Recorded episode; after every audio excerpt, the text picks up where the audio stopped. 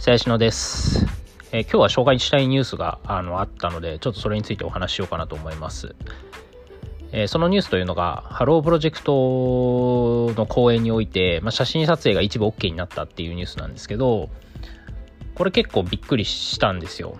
なんでかっていうと、まあ、ハロプロって、まあ、いわゆるその大手の、まあ、芸能事務所で、まあ、音楽事務所か。で、えっ、ー、と、まあ、割とその、なんていうんですかね、硬い、硬いというか、まあ、その地下アイドルとかよりは、あの、ルールとか割とかっちりした、あの、ところがある事務所なんですね。で、まあ、音楽配信とかも、未だにサブスクはやってないですし、えー、まあ割とそういう感じの事務所ですと。まあ一方で、まあ割とその新しいことというか面白いことはやる事務所ではあるんですけど、なんかこのタイミングでその札化に舵を切りつつあるっていうのは、結構面白いなと思って、えー、そのニュースを見てましたと。で、まあこれ、えっ、ー、と、一部撮影許可みたいな感じで、えっ、ー、と、今のところはま実験、試験段階ですというあの説明はついてますと。で、12月4日のジュースジュース、12月5日のモーニング娘。10日のアンジュルム、26日のカントリーガールズ、31日のハロコン。この5つの公演において、えーと、撮影 OK ですと。で、撮影に関しては、えっ、ー、と、一眼は禁止、動画撮影、録音も禁止、えー、あくまでスマートフォンのみの撮影ですと。で、まあ、面白いのが、今回の実施については個人的に公演の思い出を残すための写真撮影と考えています。という、なんかこの、なぜ写真撮影を許可しようと思っているのかっていうこの運営の意思はまこの文に表れているかなと。個人的に公演の思い出を残すための写真撮影。まあ、だからあくまで、まあ SNS に上げてほしいとかそういうことではないですよってことなのかなとも思いつつも、ただハッシュタグはつけてねって書いてあるんで、いや、それは SNS に、はい、SNS に上げるときはちゃんと拡散してねみたいな。まあおそらくまあハッシュタグつけることで運営は、その、まあ、どれくらい、どの公演でどれくらいツイートされてるかとか、どれくらいこうファンのニーズがあるのかっていうところを、まあ、リサーチしたいみたいなのがあるのかなというふうに思います。で、まあ、僕個人的な意見としては、まあ、このハロプロの撮影許可、試験的に撮影許可にしたのは結構英断だなと思ってて、まあ、地下アイドルでもやっぱ撮影禁止のところは非常に多いので、うん、それをなんかこのメジャーなグループがやってみるっていうのは非常に面白いなと思ってますと。ただですね、このツイートに対して、まあ結構、その、まあ反対意見っていうのが結構目立っていて、ちょっと一部ツイート紹介しますけど、ジャンプ行為より格段と迷惑禁止、迷惑行為だ。せめてある曲だけ OK とかにすべき。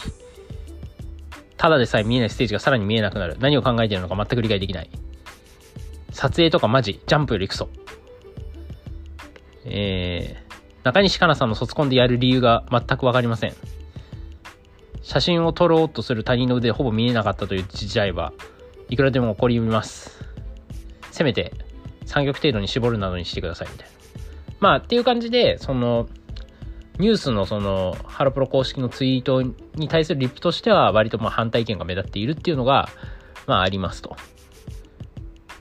まあなんかこれ、まあ予想はしてたんですけど、まあ、ハローオタっていうのは、まあ、ちょっとね、その、他のアイドルグループともやっぱカルチャーっていうのは若干異なるので、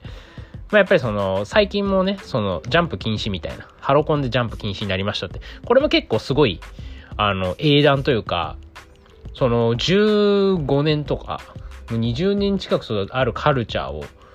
禁止するっていう、これ結構すごいことだと思ったんですよね。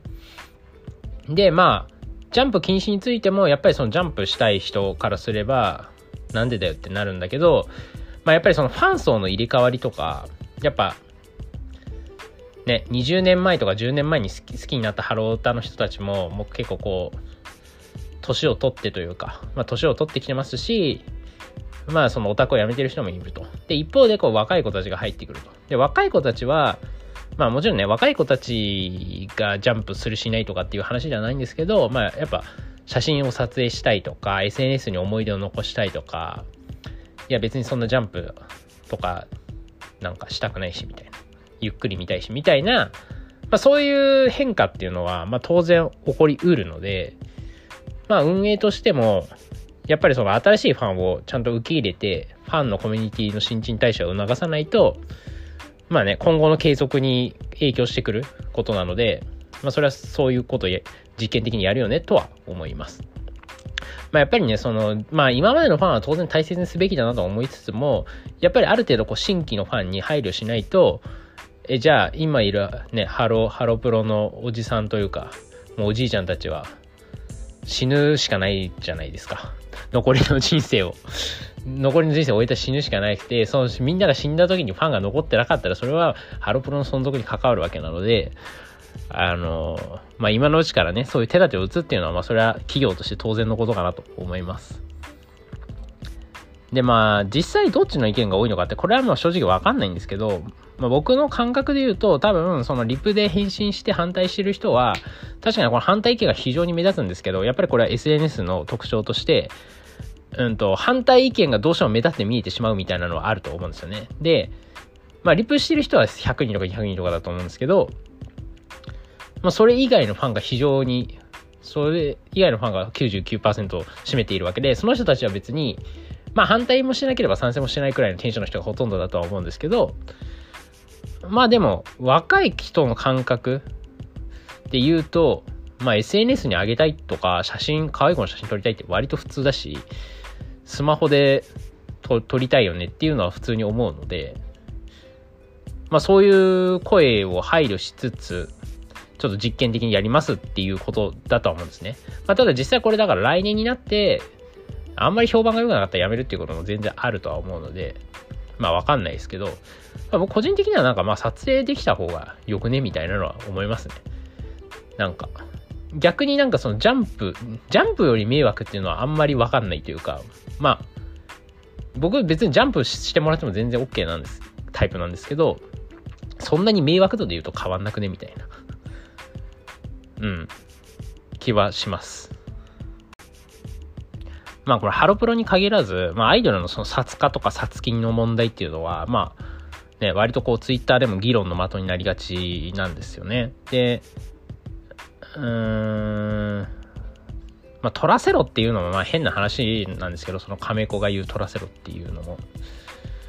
なんか取らし、と、取って拡散した方が無料の広告になっていいだろみたいな意見がありますけど、まあそれはまあ取る側の意見だなみたいな。まあ、と思いつつも、でもまあ、うん、確かにやっぱりこれだけ SNS が一般的に普及しているとなると、その、で、若い人とかもテレビ見ないんですよね。だからテレビで何か新しいアイドルを知るっていう行動自体が成り立たなくなってきてるのかなと思ってて、やっぱりまあね、SNS とか YouTube みたいなチャンネルで、えっ、ー、と、新しいアイドルを知るみたいなことが主流になってるので、それはまあ運営としても、まあそっちのチャンネルを強化したいよね、みたいな。で、なおかつ、まあ SNS って、まあその個人の人、個人が、その、自分たちで、なんていうんですかね、モチベ、自分たちのモチベでこう、拡散する。要はお金を払って、こ、テレビとかラジオの広告みたいにお金を払って流すんじゃなくて、自分たちの商品を見てもらって、それを好き勝手つぶやいてもらうみたいな。のだから、まあ、非常にその広告の費用対としては、費用対効果としてはめちゃめちゃいいわけなので、うん、なんかまあ、遅からずは、遅からずそういう、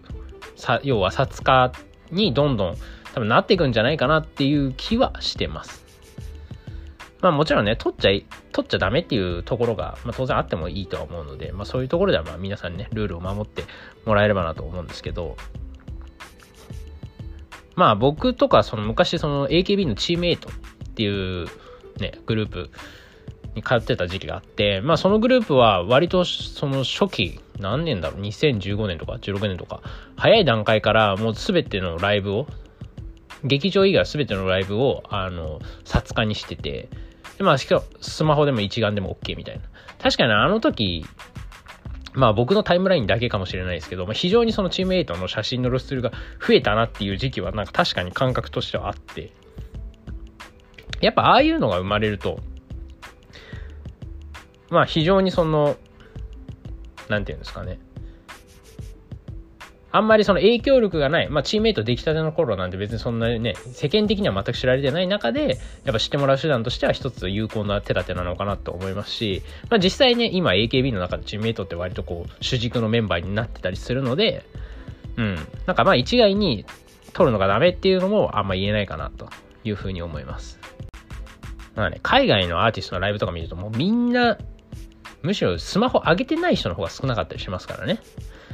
みんなスマホをこうかけ、しかももう海外の場合、その肩までとかそういうのないですもんね。もう右腕全部上げちゃうみたいな。あれ、あれはあれですごいなと思いつつ、ああいうカルチャーはまあ、いいなみたいな。なんか別にそれに対してみんな誰も文句言わないみたいな。まあ言ってる人はいるのかもしれないですけど。なんかライブ映像とか見ててもあんまりそんな感じは受けないので、まあそれは多少文化の違いはあるのかなというふうには思います。